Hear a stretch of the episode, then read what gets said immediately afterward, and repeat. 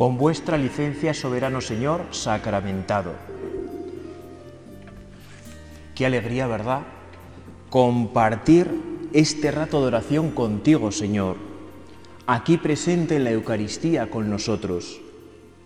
Más aún, tras tu ascensión al cielo en la espera del Espíritu Santo, en la fiesta de Pentecostés que celebramos este domingo. Por el mismo Espíritu que tu Señor nos regalas, se hace posible de un modo misterioso, pero real, estar presente con los apóstoles, con la Santísima Virgen María y todos aquellos primeros cristianos en aquel primer día de Pentecostés, que revolucionó el mundo entero y cuyos efectos duran hasta el día de hoy. Ese río de agua viva, de agua nueva, no ha parado y no parará nunca, siempre dispuesto a inundar con su fuerza divina los corazones de todos aquellos que querían, que querrán vibrar con la fuerza de tu amor, Señor. Con todos aquellos que, vemos en ti el amor de Dios, Jesús, y queremos vibrar, queremos latir contigo. Con todos aquellos dispuestos a abrir su vida a la fuerza de este amor que todo lo transforma, que todo lo hace nuevo, que todo lo purifica, que todo lo sana y lo, eleva a las alturas de Dios. En tu encuentro Jesús con la samaritana se transformará no solo la vida de aquella buena mujer, sino de todo su pueblo. En ese encuentro tú Jesús le prometes ya la venida del Espíritu Santo, que a través de nosotros será fuente para el mundo entero. Ahora, Señor, te contemplamos en este precioso sacramento de la Eucaristía. Tú eres la fuente originaria del Espíritu Santo, la fuente en la que todos nosotros hemos de beber y saciar nuestra, nuestra sed de sentido y de vida. Como la samaritana, también nosotros andamos sedientos, y no solo de pan o de agua, de alimento corporal, Tantas veces como le pasó a ella, aun sin saberlo, buscamos un alimento y una bebida que sacien el sinsentido y el vacío en el que tantas veces nos dejan las promesas fatuas de este mundo que nunca llega a saciarnos. El agua que yo le daré se convertirá dentro de él en un surtidor de agua que salta hasta la vida eterna. Dijiste, Señor, a la samaritana y nos dices hoy también a cada uno de nosotros, el agua que yo le daré se convertirá de él en un surtidor de agua que salta hasta la vida eterna.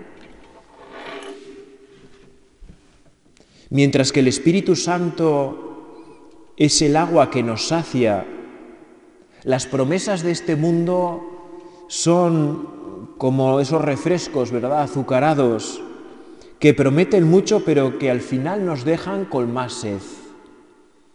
Yo siempre recuerdo que de niño, cuando tenía sed, y alguna vez, muy pocas, había Coca-Cola en la nevera, ¿no? Era el, como gran refresco. Bueno, pues le decía a mi madre, oye, ¿cuánta sed tengo? ¿no? Igual venía de la plaza de jugar o de lo que fuera, ¿cuánta sed tengo? ¿Puedo tomar esa Coca-Cola que está en la nevera? La respuesta de mi madre siempre era la misma. Si tienes mucha sed, bebe agua, que es lo único que sacia la sed. A mí, como podréis imaginar, pues no me hacía gracia esa respuesta, ¿no? Porque siempre venía acompañado de, esos son caprichos. Si tienes sed, agua. La Coca-Cola es para otro, no es para la sed. A mí siempre me enfurruñaba un poco, ¿no? En mi adolescencia. Pero tenía gran razón, ¿verdad? Los, esos refrescos azucarados no sacian, dan más sed. Dan más sed. Bueno, tantas veces los caprichos de este mundo nos prometen el mundo entero y dejan vacío interior. Dejan además un vacío interior del tamaño del mundo entero, más grande aún. Como decía el famoso filósofo y matemático Blaise Pascal, en el interior de cada hombre hay un hueco, hay un espacio del tamaño de Dios. A mí es una cita que me encanta. En el interior de cada uno de nosotros hay un hueco, hay un espacio del tamaño de Dios. Es decir, que solo Dios puede saciar. Solo Dios puede colmar y llenar nuestro corazón. Solamente tú, Señor, puedes hacerlo. Solo Dios puede satisfacer nuestros deseos más profundos. Solo tú, Jesús, solo tú, Espíritu Santo, solo tú, Dios Padre, al que nos encaminamos.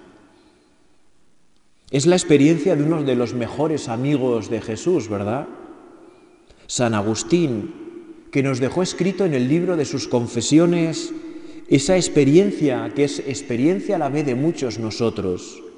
Nos hiciste para ti y nuestro corazón está inquieto hasta que descanse en ti. Tú, Señor, nos hiciste para ti. Y mientras no descansemos en ti, nuestro corazón va a andar inquieto. Por eso qué importante es que tú y yo a lo largo de nuestra vida aprendamos a descansar en el Señor.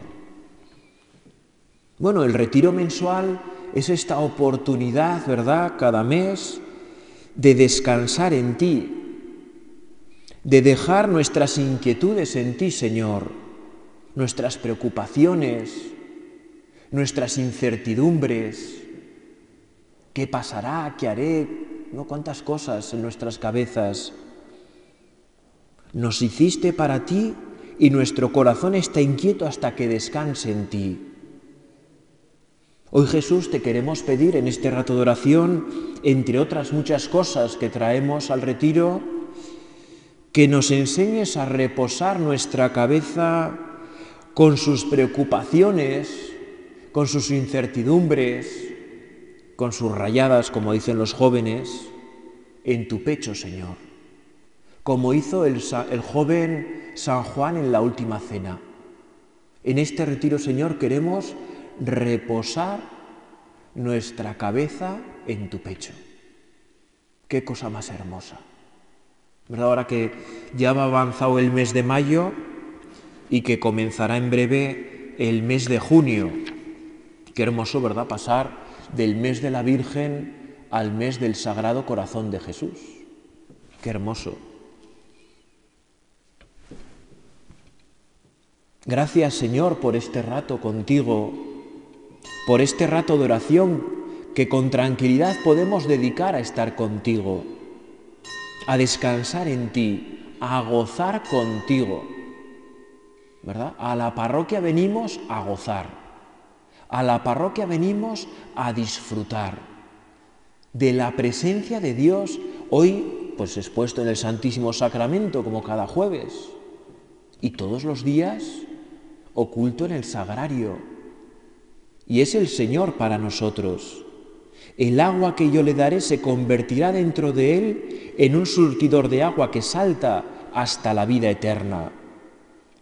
San Cirilo de Jerusalén, otro de tus amigos, Jesús, tiene unas bellas palabras de tu encuentro con la samaritana, que pienso nos pueden ayudar a todos a entender un poco mejor la acción del Espíritu Santo en nuestra vida.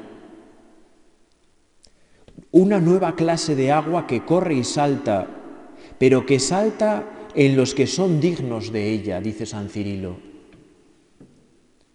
Es verdad que tú y yo nos tenemos que hacer dignos de esa nueva agua que llega hasta nosotros desde el pecho abierto del Señor en la cruz.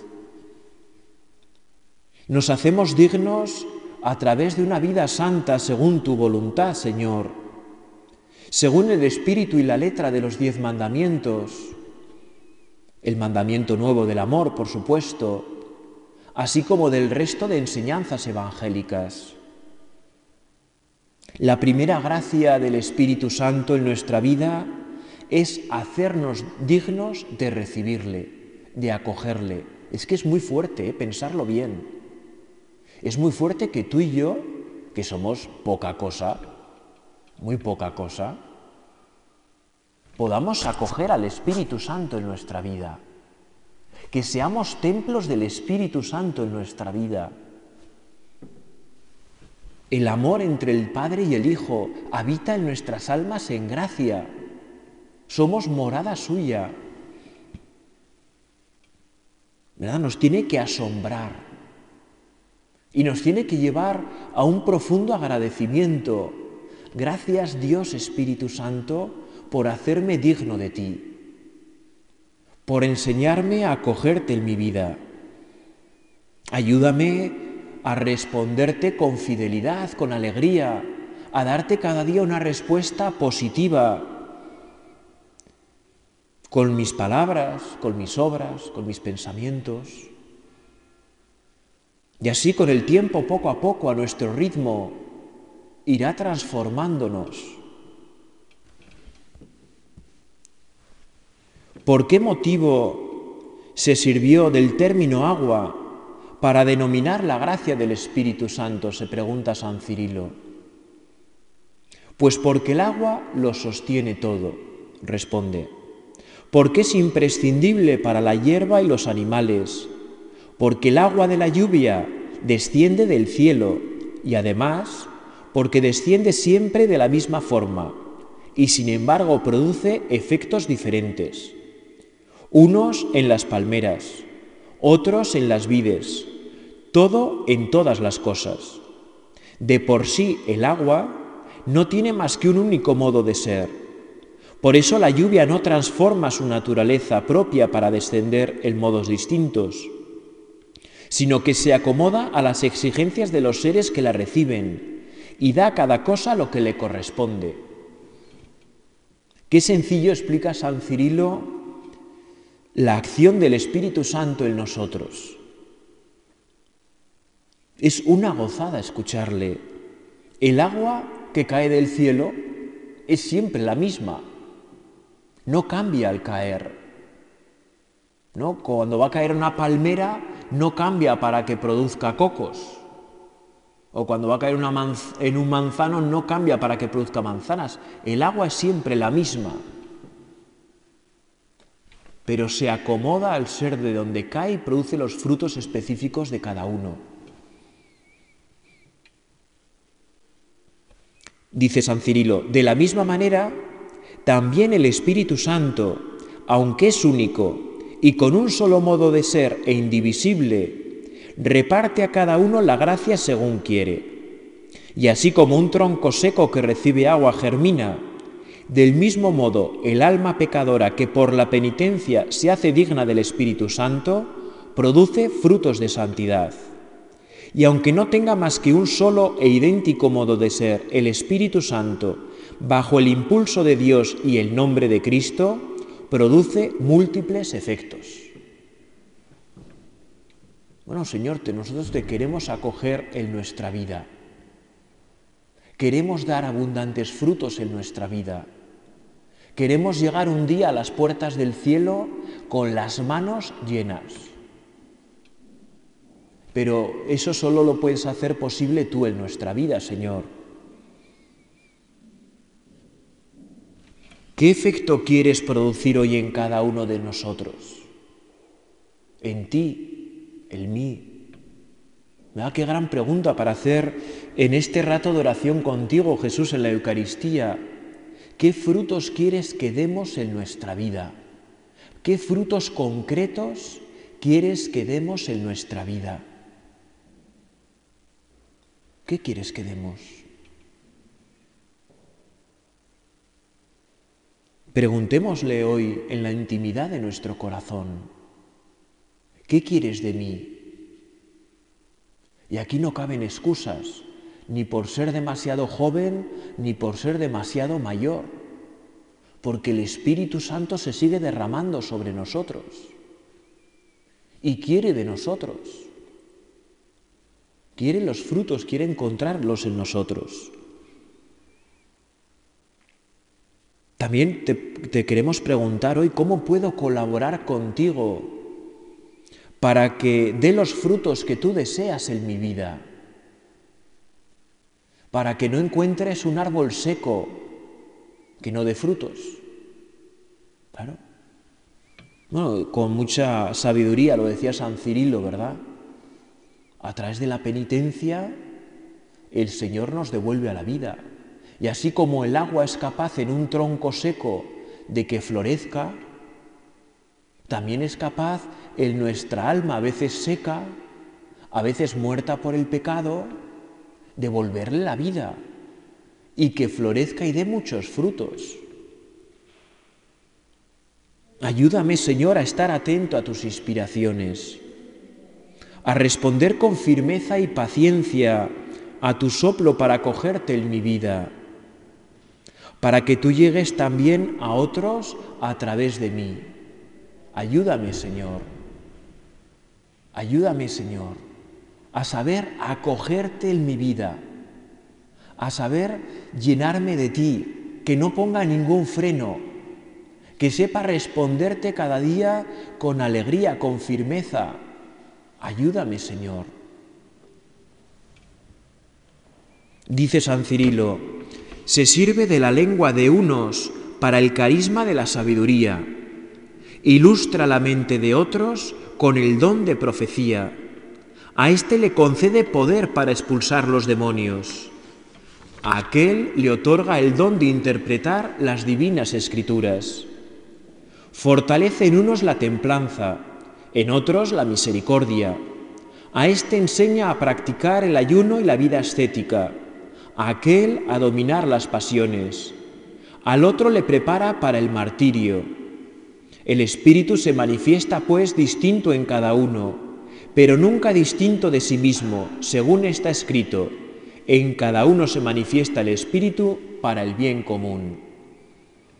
¿Verdad? No nos tiene que asombrar que nuestras vidas sean tan dispares, que produzcamos frutos tan distintos en nuestra vida que unos pues tengan más paciencia, otros tengan más arrojo, otros tengan más disponibilidad, otros tengan más misericordia, ¿no?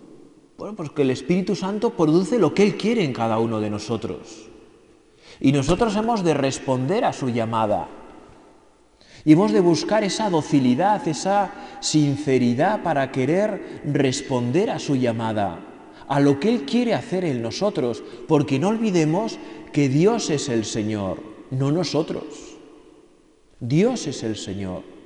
Nosotros lo que hemos de hacer es secundar la voluntad de Dios. El otro día, una cuestión que me hizo pensar un poco, que siempre está bien, ¿verdad? Pensar de vez en cuando está bien. Pensar mucho no, porque uno se marea, pero pensar de vez en cuando está bien. Una persona, estaba yo rezando el rosario por redes sociales, y una persona dijo, escribió, pero tú crees que un Dios que es perfecto y sabio va a cambiar su voluntad porque tú se la pidas. Yo lo primero que pensé, y que luego le he dado, más vueltas, esta persona no ha entendido para qué es la oración. Es que el fin principal de la oración no es que Dios haga lo que yo quiero, sino que yo haga lo que Dios quiere. No es la voluntad de Dios la que tiene que cambiar, es la mía la que tiene que cambiar. Y nuestra voluntad cambia por gracia de Dios, por ti Señor, en la oración.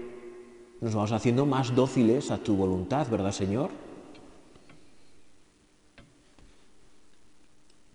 ¿Cuántas veces nos acostumbramos a mirar nuestra vida de tejas para abajo, con una visión poco realista de las cosas?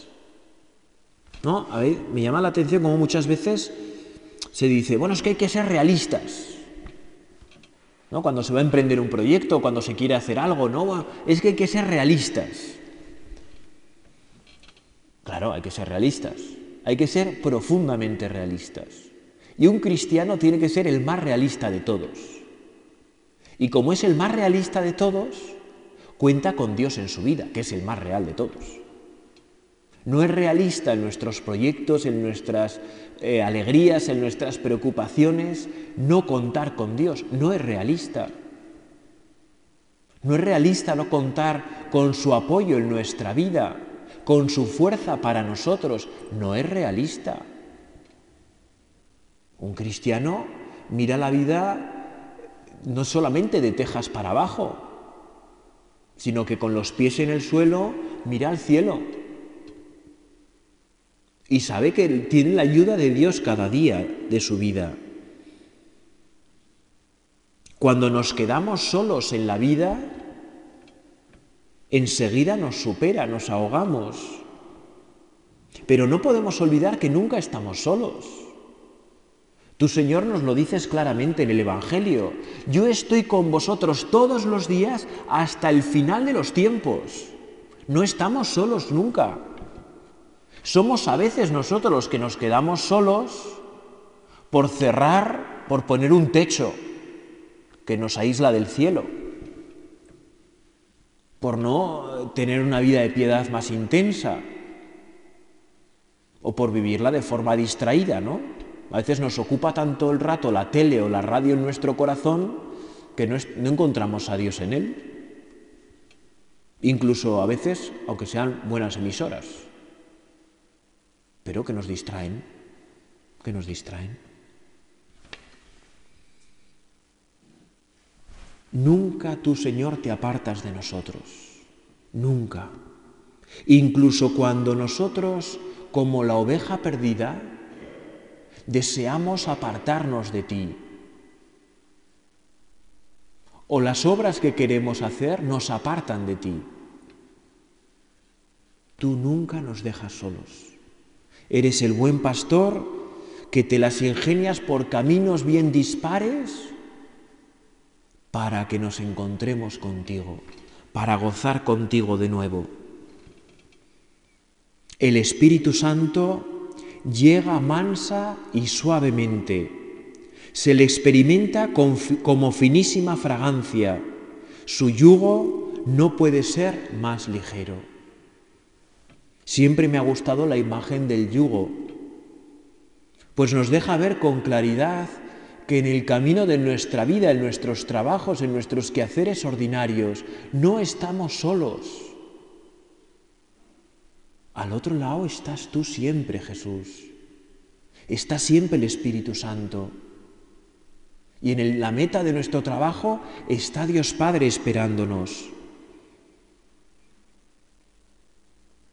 Con frecuencia estáis silenciosos,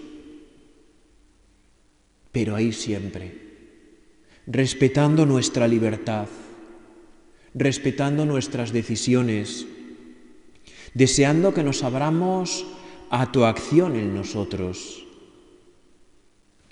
Fulgurantes rayos de luz, dice San Cirilo, fulgurantes rayos de luz y de conocimiento anuncian su venida.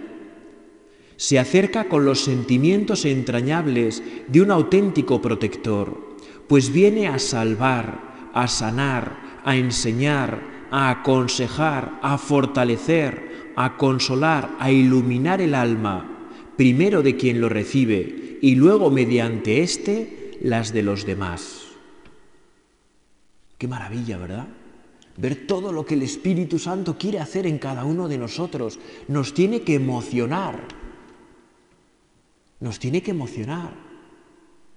¿Verdad? Y le tenemos que decir mucho estos días antes de Pentecostés y después también después de Pentecostés. Ven Espíritu Divino, ven Espíritu Santo, llena mi corazón, llena mi corazón. Tú, Señor Espíritu Santo, eres luz y fuego, iluminas la inteligencia y calientas el corazón, nos proteges y nos cuidas, nos salvas del pecado y de sus terribles consecuencias. Pero no solo quitas el mal, sino que nos elevas a las alturas de Dios.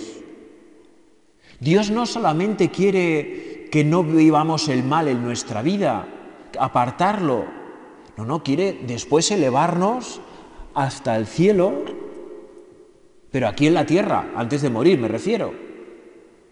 Quiere que vivamos de la mejor manera posible el cielo en la tierra, siendo de verdad hijos e hijas de Dios. Con fuerza, sin, bueno, pues, ¿qué vamos a hacer, no? Sin mediocridades. Ven Espíritu Santo, ven Espíritu Divino, ¿Cómo no ser profundamente agradecidos contigo, Señor, en este rato de oración cuando contemplamos la fuerza de tu amor en el Espíritu Santo que nos regalas? Para que nosotros reflejemos en nuestra vida tus destellos en medio del mundo. Gracias Jesús. Gracias Espíritu Santo. Gracias Padre por tanto amor, por tanto cariño, por tanta fuerza, por tanta ternura por tantas luces y sombras en nuestra vida, por tanta vida. Gracias. Gracias por hacer de nosotros instrumentos en tus manos, para que con nuestra libertad podamos ayudar a que muchos otros se conviertan a ti. Y como nosotros nos gozamos y alegramos, se gocen y se alegren ellos. Tenemos que dar alegría al mundo. La alegría de los hijos de Dios, no la alegría fatua de este mundo, la alegría de los hijos de Dios. Para que los demás cuando nos miren digan, pues yo quiero eh, vivir como este, que es un desastre, pero vive alegre, vive contento. ¿No? Porque todos tenemos nuestros desastres, todos tenemos nuestros pecados, nuestras debilidades. Quiero vivir como este, como cuando miraban a Jesús, ¿no? ¿Dónde vives? ¿Dónde estás? Quiero vivir contigo. Enséñame. Y así como quien antes se movía en tinieblas, al contemplar y recibir la luz del sol en sus ojos corporales, es capaz de ver claramente lo que poco antes no podía ver. De este modo el que se ha hecho digno del Espíritu Santo es iluminado en su alma y elevado sobrenaturalmente, llega a percibir lo que antes ignoraba. Pues cuántas veces, ¿verdad? Tú y yo descubrimos a lo largo de nuestra vida cosas que las hemos oído siempre y que parece que las oigamos con oídos nuevos y que fortalecen de nuevo nuestra vida y que nos permiten vivir de otra manera y que hacen de nosotros surtidores de agua viva en medio del mundo, para que otros puedan conocer y amarte, Señor. No para que nos amen y nos conozcan a nosotros, eh, ojo. No, no, para que puedan conocer y amar al Señor, aunque a nosotros nos desprecien. Tú, María, eres la llena del Espíritu Santo Ayúdanos a dejarnos llenar también nosotros por Él, para que demos todos los frutos que Dios espera de nosotros hoy y siempre, en todo lugar. Y voy a terminar con la secuencia del Espíritu Santo que escucharemos el día de Pentecostés. Ven Espíritu Divino, manda tu luz desde el cielo, Padre amoroso del pobre, don en tus dones espléndido luz que penetra las almas, fuente del mayor consuelo. Ven, dulce huésped del alma, descanso de nuestro esfuerzo, tregua en el duro trabajo, brisa en las horas de fuego, gozo que enjuga las lágrimas y reconforta en los duelos. Entra hasta el fondo del alma, divina luz y enriquecenos. Mira el vacío del hombre si tú le faltas por dentro. Mira el poder del pecado cuando no envías tu aliento. Riega la tierra en sequía, sana el corazón enfermo, lava las manchas, infunde calor de vida en el hielo. Doma el espíritu indómito, guía al que tuerce el sendero. Reparte tus siete dones según la fe de tus siervos, por tu bondad y tu gracia. Dale al esfuerzo su mérito, salva al que busca salvarse, y danos tu gozo eterno. Amén Aleluya.